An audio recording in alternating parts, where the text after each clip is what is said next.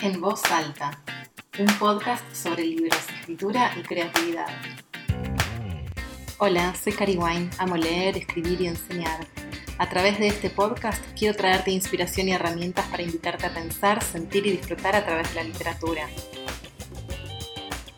Reseñas de obra, curiosidades y datos sobre escritoras, entrevistas a autoras contemporáneas, reflexiones sobre el oficio de escribir, Te desafío a romper con la idea de genio creativo, a descubrir el acto de leer y escribir en su versión de carne y hueso y a decir en voz alta todo eso que te atraviesa y tenés para compartir. Bienvenida.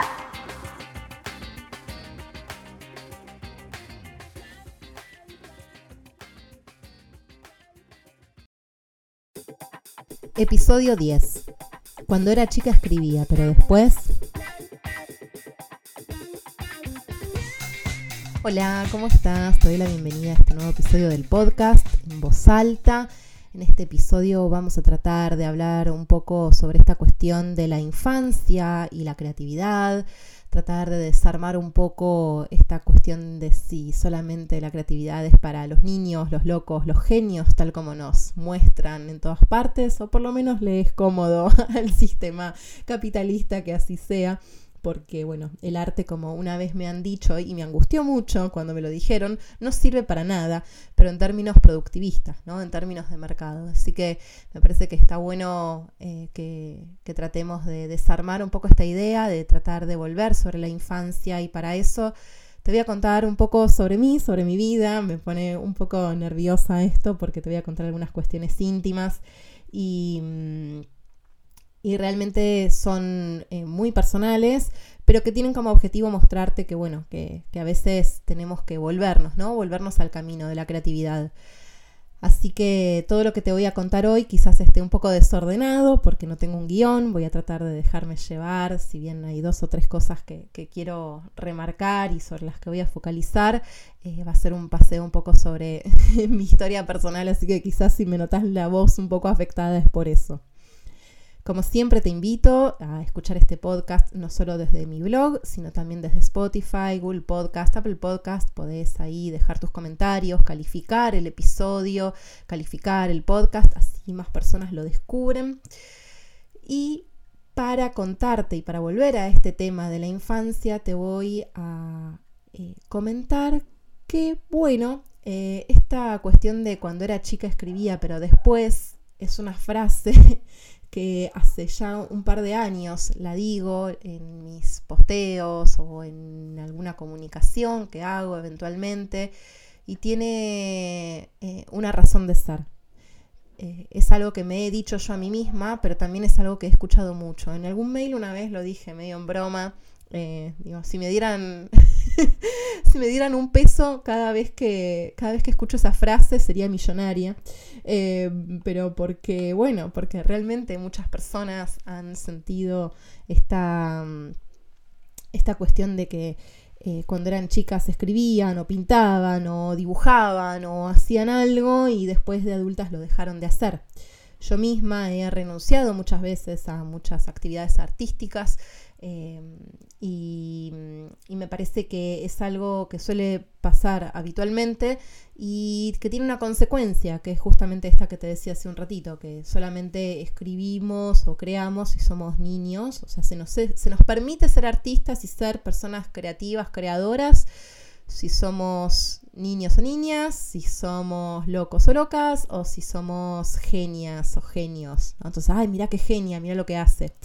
Eh, y esto me parece que tiene una consecuencia eh, muy perjudicial que básicamente es alejarnos. ¿sí? Este discurso del que solamente pueden crear las personas con estas características lo que hace es alejarnos de nuestras capacidades creativas que todas las personas tenemos y las aplicamos en el día a día, las aplicamos cuando se nos ocurre poner un nuevo condimento en la salsa, cuando ordenamos las cosas en el placar de otra forma, cuando elegimos ir por otro camino, cuando resolvemos un tema cotidiano de trabajo profesional, cuando estamos atendiendo en consultorio, cuando estamos... Em, haciendo, eh, dando una clase, cuando estamos haciendo cualquier cosa que, hagamos. Y pongo estos ejemplos de consultorio y de clases porque sé que muchas acá son eh, médicas, psicólogas, psicoanalistas, docentes, eh, pero bueno, vale para todas las profesiones, no solamente para, para esas.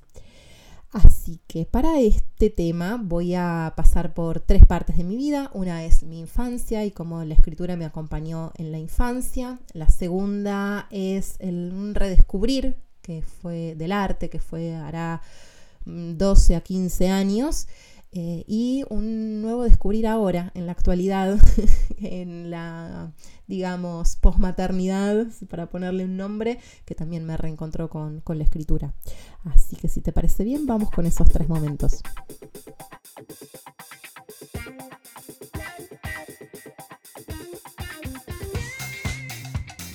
Bueno, empiezo con la infancia. Tuve una infancia algo agitada, en la que me tocó asumir roles que quizás no eran los más adecuados para mí en esa edad. Eh, mi madre estaba enferma, tengo tres hermanos varones menores que yo y bueno, eh, una personalidad que tiende a ser bastante maternal en algunos aspectos y que a veces eso, bueno, no, es tan sano. Eh, así que me pasó que la escritura estuvo muy presente conmigo desde siempre, en los momentos duros, siempre conté con un diario personal en el cual volcar, siempre cuento esto de que tengo mi primer diario de los seis años, en los que seis, siete años debía tener eh, cuando escribí ese diario y hablo sobre algunas, algunas cuestiones que me pasaban con mi hermano, que me ponía celosa y demás, pero resulta que más o menos para esa edad es que empecé a vivir estas cuestiones más dolorosas en casa, en mi familia y y escribir y leer fueron un refugio enorme.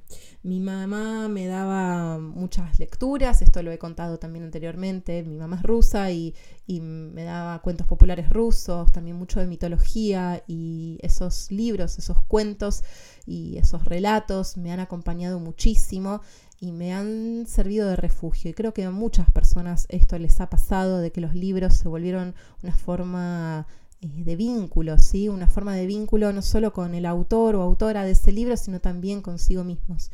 Eh, son una compañía y mm, también lo fue escribir. Eh, siempre llevé cuadernos, llevé diarios y de hecho cuando estaba en tercer grado una maestra me, regal mm, me dijo que escribía muy bien y le sugirió a mis padres que me regalaran un cuaderno para escribir mis historias. No sé si ese cuaderno quedó en algún lado, no sé si alguna vez me lo regalaron, eh, creo que no, pero no importa, no, ya está, ya me puedo comprar mis propios cuadernos. Em, pero sí me parece interesante esto, ¿no? De que eh, en, ese, en esos tránsitos que quizás no fueron muy felices, descubrí este vínculo con la escritura, con la literatura, que aún hoy me acompaña y que además no solo me acompaña, sino que además me hace feliz y, lo disfruto. Y hoy eh, quizás no, no, escribo únicamente desde el dolor o desde la angustia, sino también desde el divertirme, desde... Eh, no solo desde la necesidad, sino desde el placer, que es algo que yo vengo diciendo mucho últimamente, que tiene que ver con esta cuestión de conectarnos también con el placer de la escritura, más allá de que lo que estemos escribiendo sea doloroso, ¿no? que, puede ser placentero también sentir ese alivio, esa descarga, pero también puede ser divertido, puede ser divertido imaginar historias, puede ser divertido imaginar otros finales, eh, imaginar otros mundos, otros universos, otras formas de vínculos, otras formas de transitar nuestra experiencia por, este, esta vida.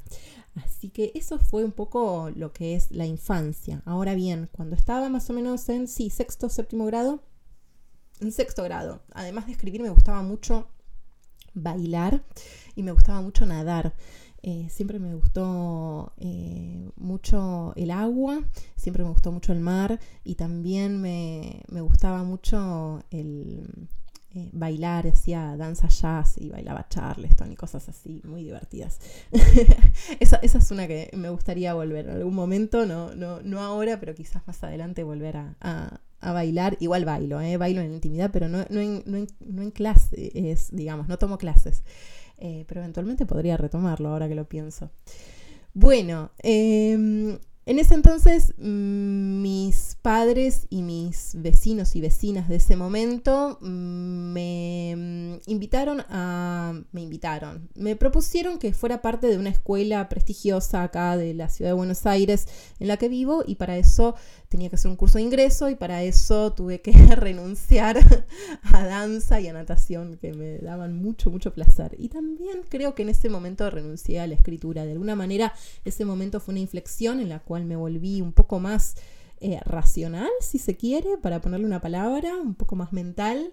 Y, mm, y bueno, eh, pasaron varios años hasta que me pude reencontrar con el arte. Y ahora sí, entonces te cuento este segundo momento. Este segundo momento, que como te decía, fue hace más o menos entre 12 y 15 años, porque no fue que fue un momento para el otro, sino que fue una tarea de búsqueda, una tarea de eh, redefinirme.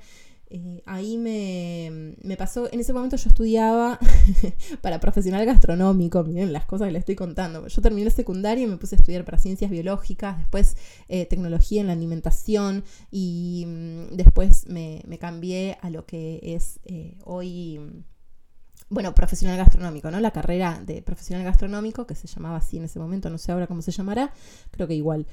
Y mm, trabajaba en un hotel, trabajaba muchas horas, trabajaba nueve horas por día y tenía francos rotativos y trabajaba desde muy temprano. Había días en los que entraba a las 5 o 6 de la mañana a armar el desayuno cuando había desayuno de madrugadores, sino también entraba a las 7 si no había desayuno de madrugadores, estaba ahí hasta eso a las 3, 4 de la tarde y después em, estudiaba los, los, fines de semana a veces y si no, así en, depende el horario, ¿no?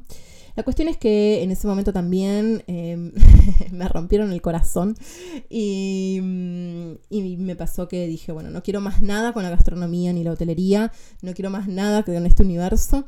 Y ahí fue que eh, me, propuse iniciar una búsqueda y empecé haciendo clases de creatividad a través de la plástica en el Centro Cultural San Martín, y ahí hacíamos collage, hacíamos poemas dada y demás. Es un ejercicio que quienes están, quienes están en mis cursos y talleres saben que suelo dar porque me parece una excelente manera de conectar con la creatividad.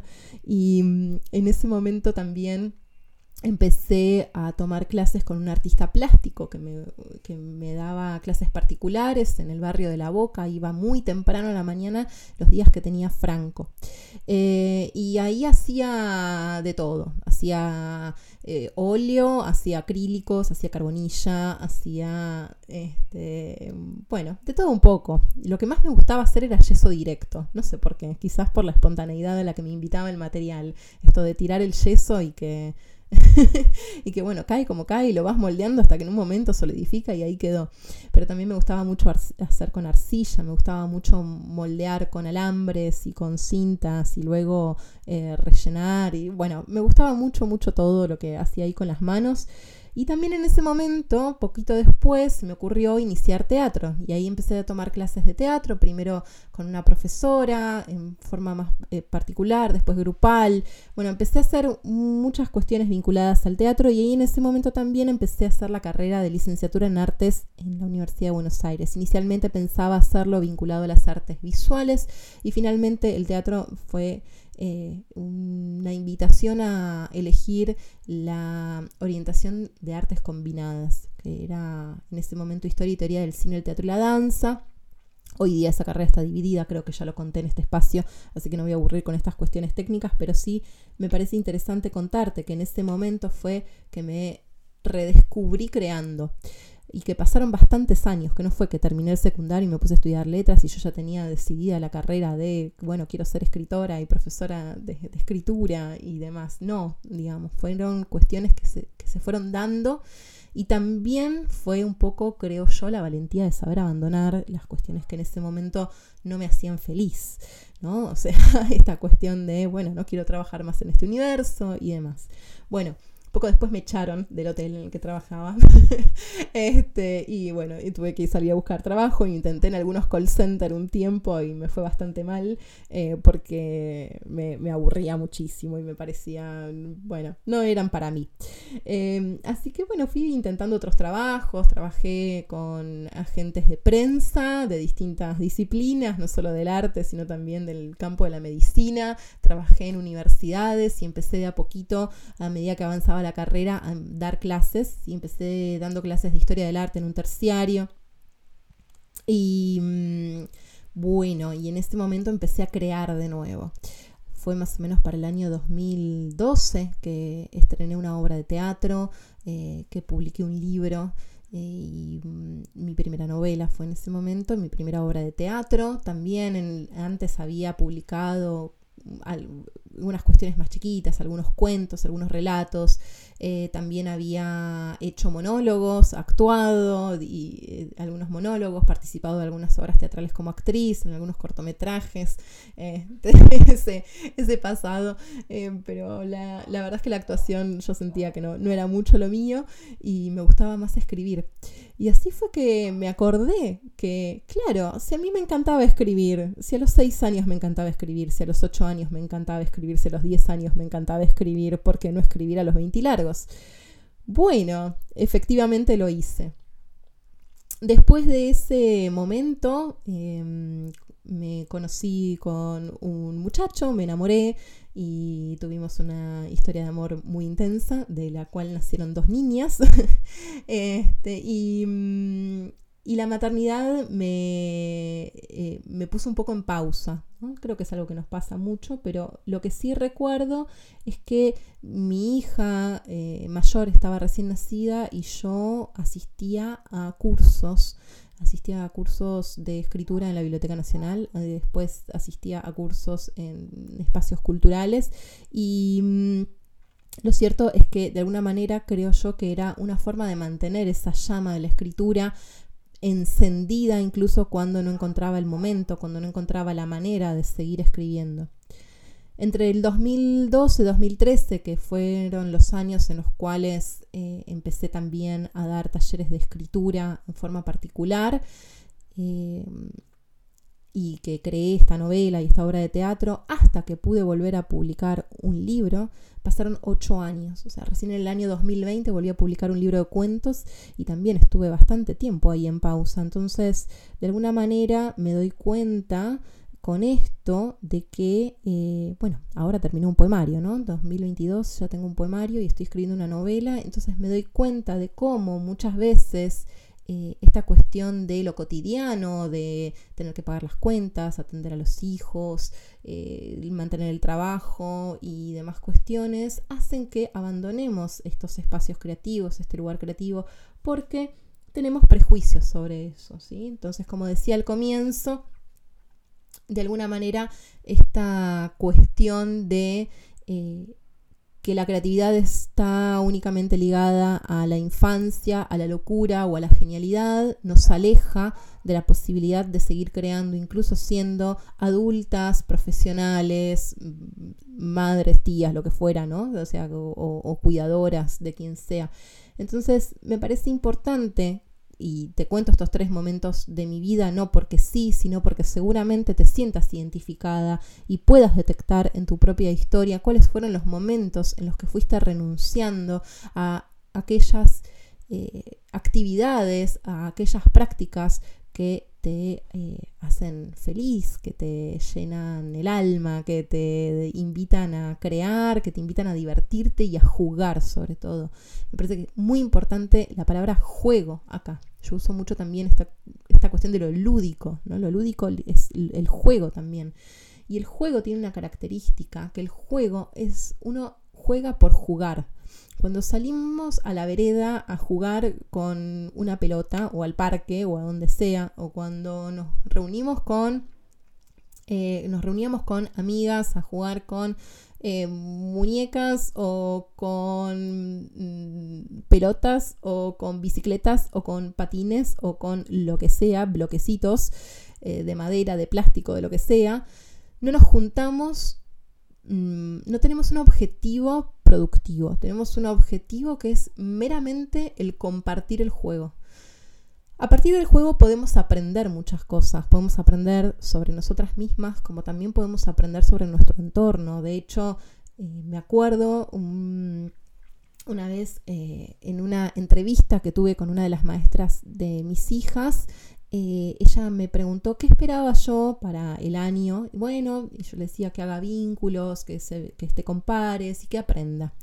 Y ella me respondió muy sabiamente, bueno, ella va a jugar y por eso va a aprender. Si nos quitamos la posibilidad de seguir jugando, siendo adultos, nos quitamos la posibilidad de seguir aprendiendo, ni más ni menos que eso. Y me parece súper importante porque en la adultez el conocimiento, el aprendizaje está muy ligado como a la acumulación de conceptos, a leer mucho, a rendir exámenes, a cierta lógica académica que no siempre da resultados en términos de aprendizaje, y lo digo como docente universitaria que soy también. O sea, muchas veces las lógicas de las instituciones y de las academias nos hacen perder esa capacidad lúdica en la enseñanza, lo digo también como autocrítica, ¿no? Esa cuestión de que muchas veces las mismas exigencias institucionales nos quitan como docentes eh, las capacidades de poder hacer propuestas lúdicas. Cuando hace 10 años yo empecé a dar talleres de escritura, una de las cosas que más me llamó la atención fue que, y esto ya, ya, lo conté en el episodio en el que me presento, pero lo retomo un poquito porque tiene una razón de ser, retomar este, e, este dato. Empecé en verano y cuando llegó marzo y llegó abril, muchas mujeres abandonaron la propuesta de escritura, abandonaron el taller. ¿Por qué? Porque tenían que atender a sus hijos e hijas, porque tenían que atender a sus profesiones y ya no podían darse el lugar que sí habían podido darse durante el verano, en el que quizás contaban con otras personas para compartir, digamos, las tareas de cuidado o el trabajo era menos exigente. Entonces, me parece importante poder destacar esto, porque en definitiva se trata, cuando yo ofrezco un taller de escritura, un espacio de formación y demás, lo que estoy tratando de ofrecer es una propuesta flexible para que podamos incluir este aspecto lúdico, expresivo en nuestro día a día. Eh, quizás estoy sonando un poco solemne, un poco nostálgica, pero realmente son cuestiones que me movilizan y que las digo de todo corazón, las, las digo las digo porque las siento, las digo porque las creo, las digo porque son lo que me mueve. Entonces, cuando te cuento toda esta historia y te cuento todas las vueltas que di y que sigo dando en mi día a día para poder darme estos espacios lúdicos, estos espacios de juego, estos espacios de creación y de expresión, lo digo para que también puedas vos encontrar ese lugar. Así que con esto paso al bajar a tierra de hoy. Bajar a tierra. Bajar a tierra. Hoy te propongo que trates de ir a un lugar eh, que te inspire. Puede ser salir a dar una vuelta a manzana. A mí me gusta mucho ponerme auriculares y dar una vuelta a manzana escuchando música.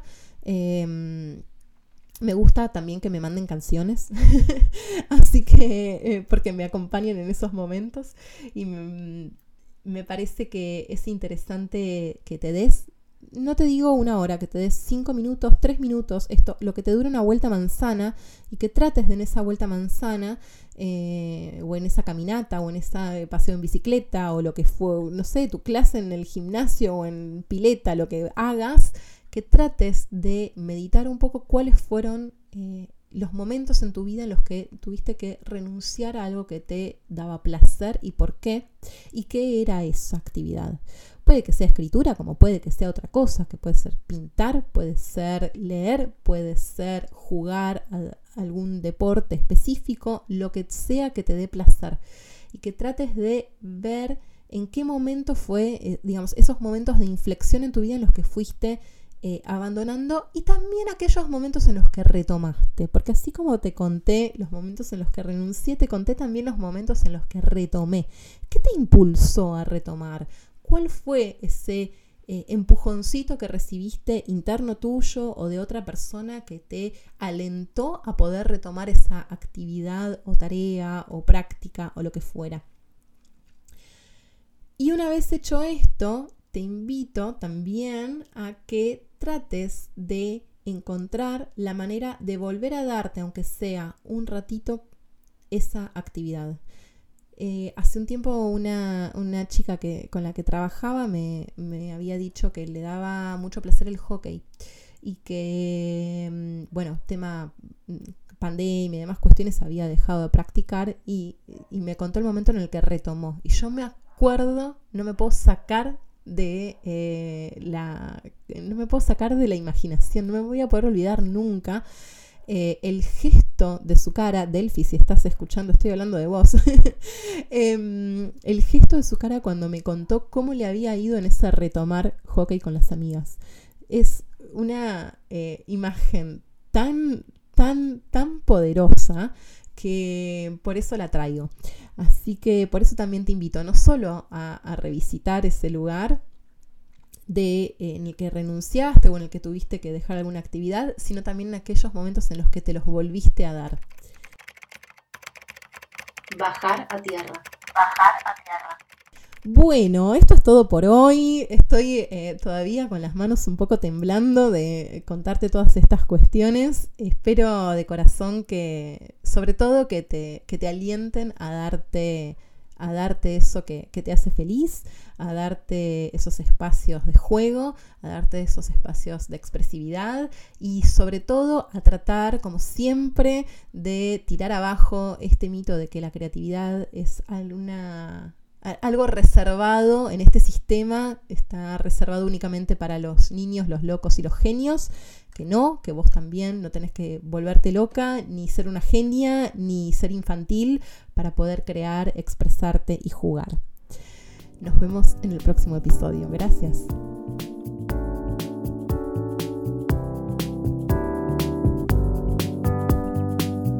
En voz alta, un podcast sobre libros, escritura y creatividad. Suscríbete para recibir el próximo episodio en tu casilla de email.